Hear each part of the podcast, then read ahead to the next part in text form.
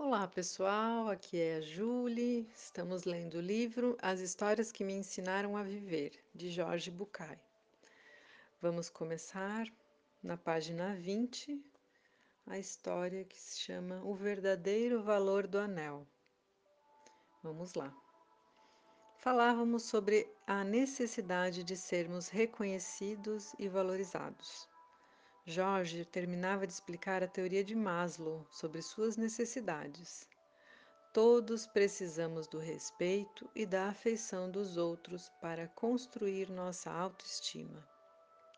Na ocasião, eu estava me queixando por não ser aceito por meus pais, não ter muitos amigos de verdade e não ser reconhecido no trabalho. Há uma velha história, disse Jorge enquanto me passava a chaleira para que eu me servisse, sobre um jovem que procurou a ajuda de um sábio.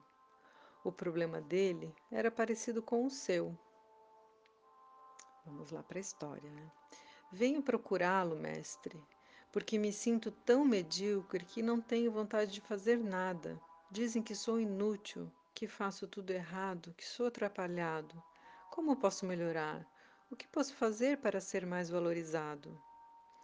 O mestre, sem olhar para o jovem, respondeu: Sinto muito, rapaz, mas não posso ajudá-lo. Primeiro devo resolver meu próprio problema. Talvez, se me ajudar a resolvê-lo, eu possa tentar fazer algo por você. De, de acordo, mestre, titubeou o jovem, sentindo-se mais uma vez desvalorizado por ser, ver suas necessidades sendo colocadas em segundo plano. Bem, moço, disse o sábio, tirando um anel do dedo mindinho da mão esquerda e entregando-o ao rapaz. Pegue o cavalo, que está lá fora, e vá até o mercado. Você deve vender este anel para pagar uma dívida. É necessário vendê-lo pelo melhor preço possível mas não aceite menos do que uma moeda de ouro. Vá e volte o mais rápido que conseguir. O jovem pegou o anel e partiu. Assim que chegou ao mercado, começou a oferecê-lo aos comerciantes. Eles demonstravam interesse até que o jovem falava o preço. Quando mencionava a moeda de ouro, alguns riam e outros iam embora. Um velhinho chegou perto dele e amavelmente explicou-lhe que uma moeda de ouro era muito por um anel. Querendo ajudar alguém, quis pagar com um anel de prata e uma panela de cobre, mas seguindo as instruções do mestre, o homem não aceitou. Abatido pelo fracasso, depois de oferecer a joia a mais de cem pessoas no mercado, ele montou no cavalo e regressou. O rapaz desejava muito ter voltado com a moeda de ouro. Assim, poderia liberar o mestre da preocupação e receber seu conselho e sua ajuda. Mestre, sinto muito, não foi possível conseguir o que pediu, ele disse ao entrar na casa. Talvez até conseguisse duas ou três moedas de prata, mas não acredito que possa enganar ninguém sobre o valor do anel. O que você disse é muito importante, amigo, respondeu o sábio sorrindo.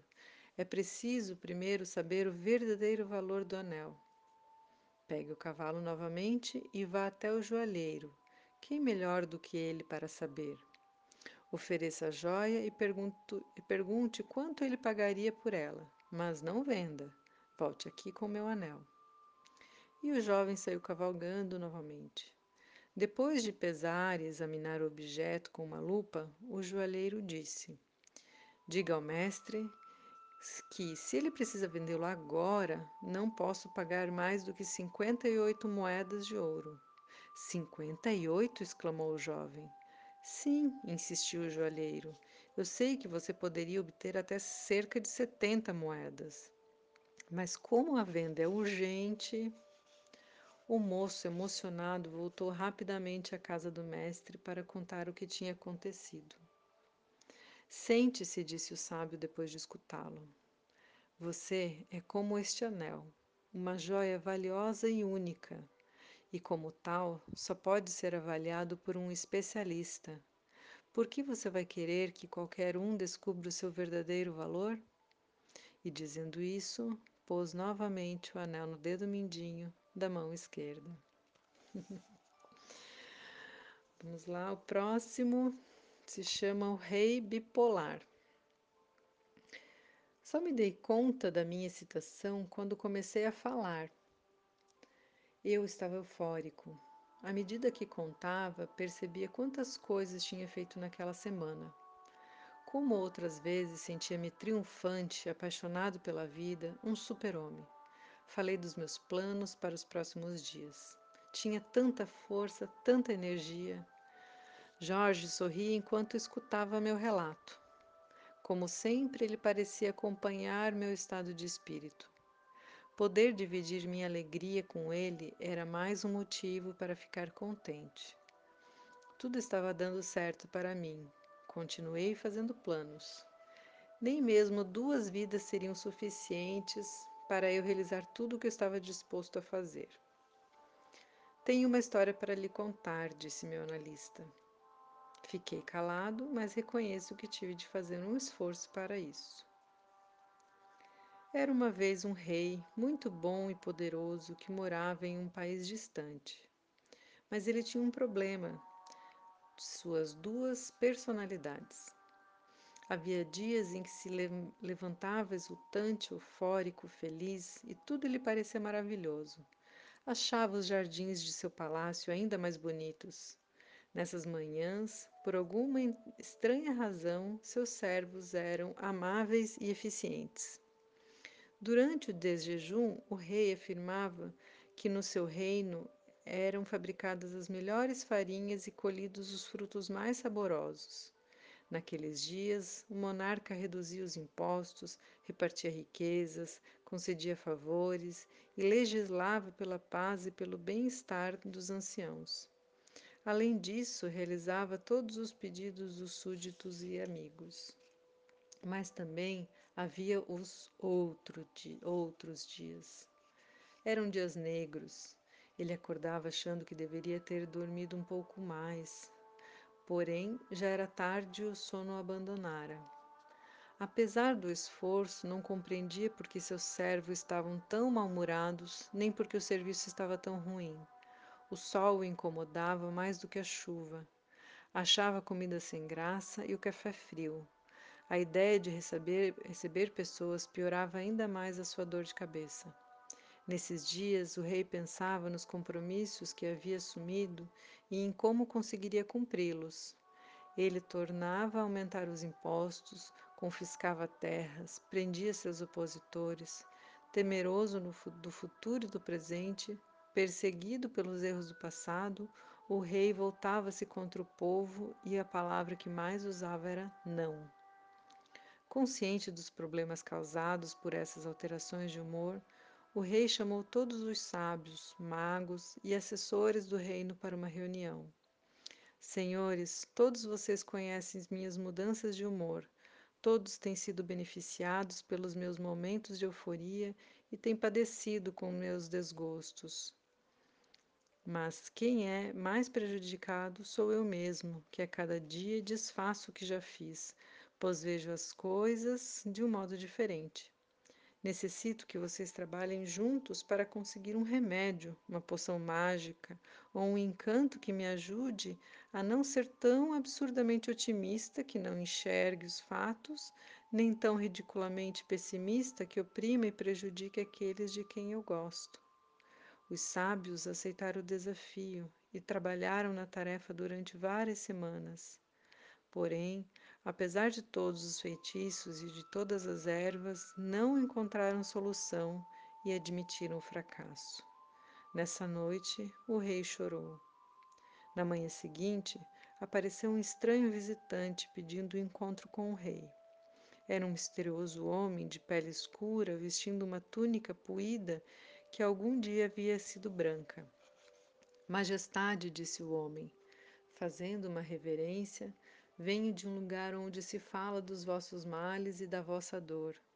Trago o remédio de que Vossa Majestade precisa. Inclinando a cabeça, entregou ao rei uma caixinha de couro. O rei, entre surpreso e esperançoso, abriu a caixa. Nela viu um anel prateado. Obrigada. É um anel mágico? perguntou com entusiasmo. Sim, respondeu o viajante, mas apenas usá-lo não é suficiente. Todas as manhãs, assim que vos levantar, levantardes, deveis ler a inscrição do anel e lembrar-se dessas palavras cada vez que o virdes em vosso dedo. O rei pegou o anel e leu em voz alta: Isto também passará. Ai, ótimo, né? Passa tudo, tantas coisas boas quanto as ruins. Dá para ler mais uma. É, as rãs no creme. História 7.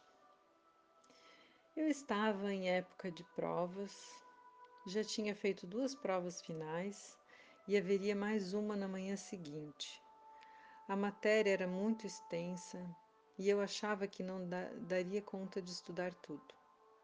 Não vou conseguir, falei. É inútil continuar gastando energia numa causa perdida.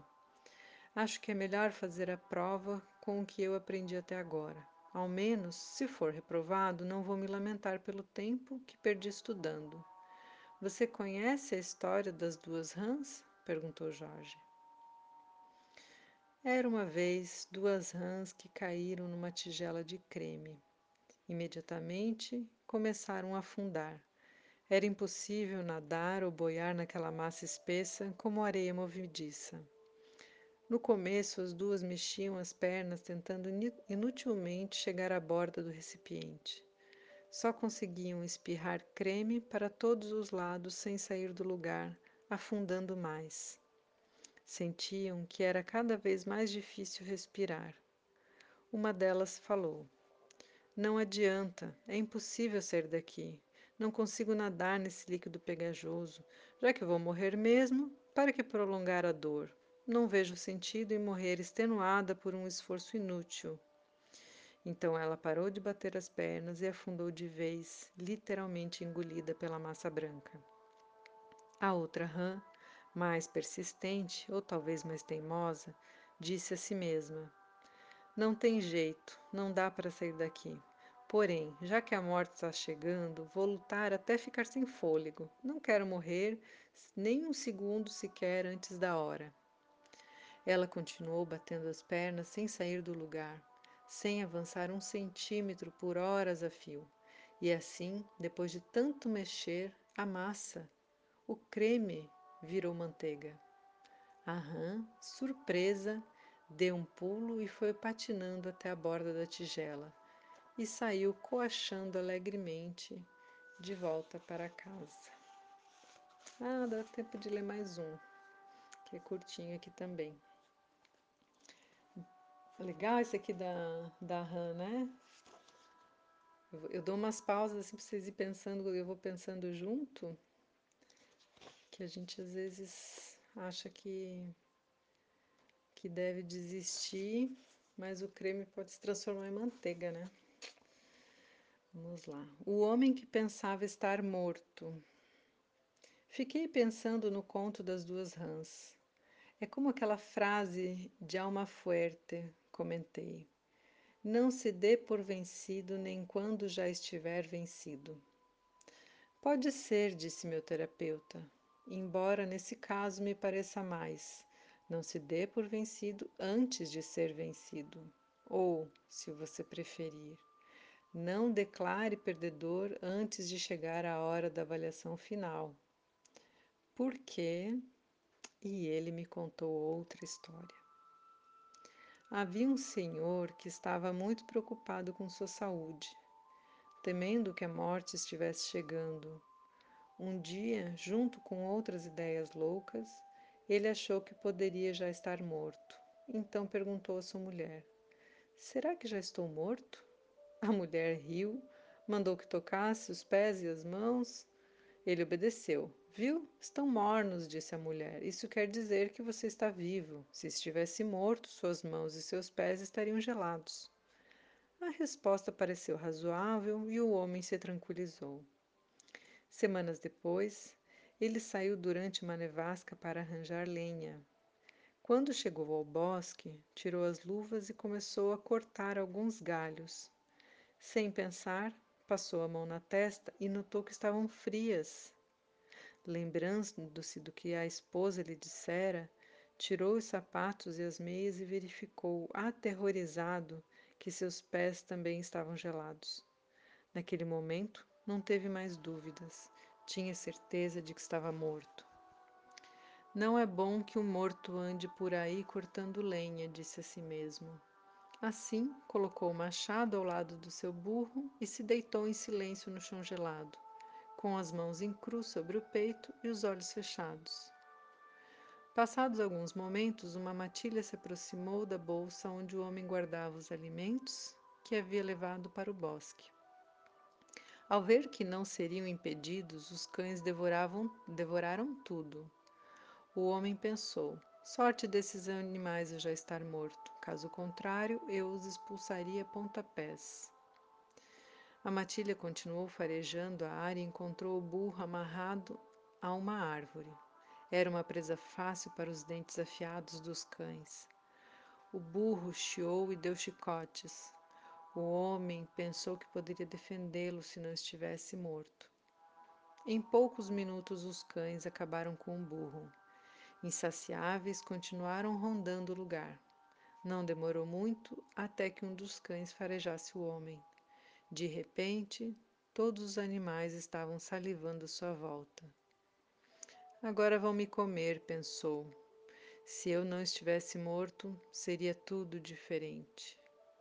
Os cães se aproximaram e, vendo que o homem não se mexia, comeram-no. Nossa, essa história é, né, já morreu antes. Morreu de véspera. Ok, pessoal, espero que tenham ótimas reflexões e até o próximo áudio.